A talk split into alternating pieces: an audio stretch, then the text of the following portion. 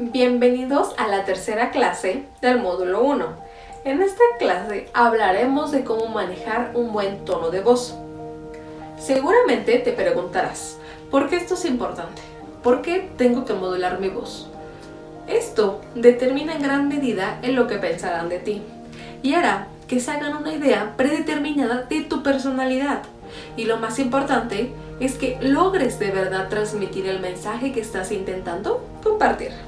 Así que te enseñaré tres tips con el objetivo de que puedas cautivar a las personas. El tip número uno es relajar tu garganta con un bostezo. Así, inténtalo ahora mismo tú. Con esto se relajará tu voz e intenta no hacer voces como de manera nasal o de manera muy grave. Con esto, lo único que harás es lastimar tus cuerdas vocales. El segundo tip está en el manejo del flujo del aire que usas cuando hablas. Es manejar una respiración tranquila, pero con ritmo y de manera normal. Como un ejercicio puedes hacer respiraciones profundas, intentando que tus hombros suban de manera normal y no exagerada.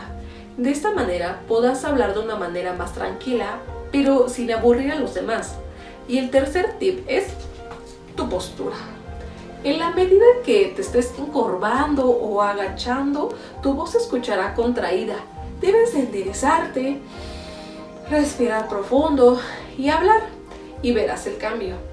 Proyecta con tu voz se puede manejar de diferentes maneras.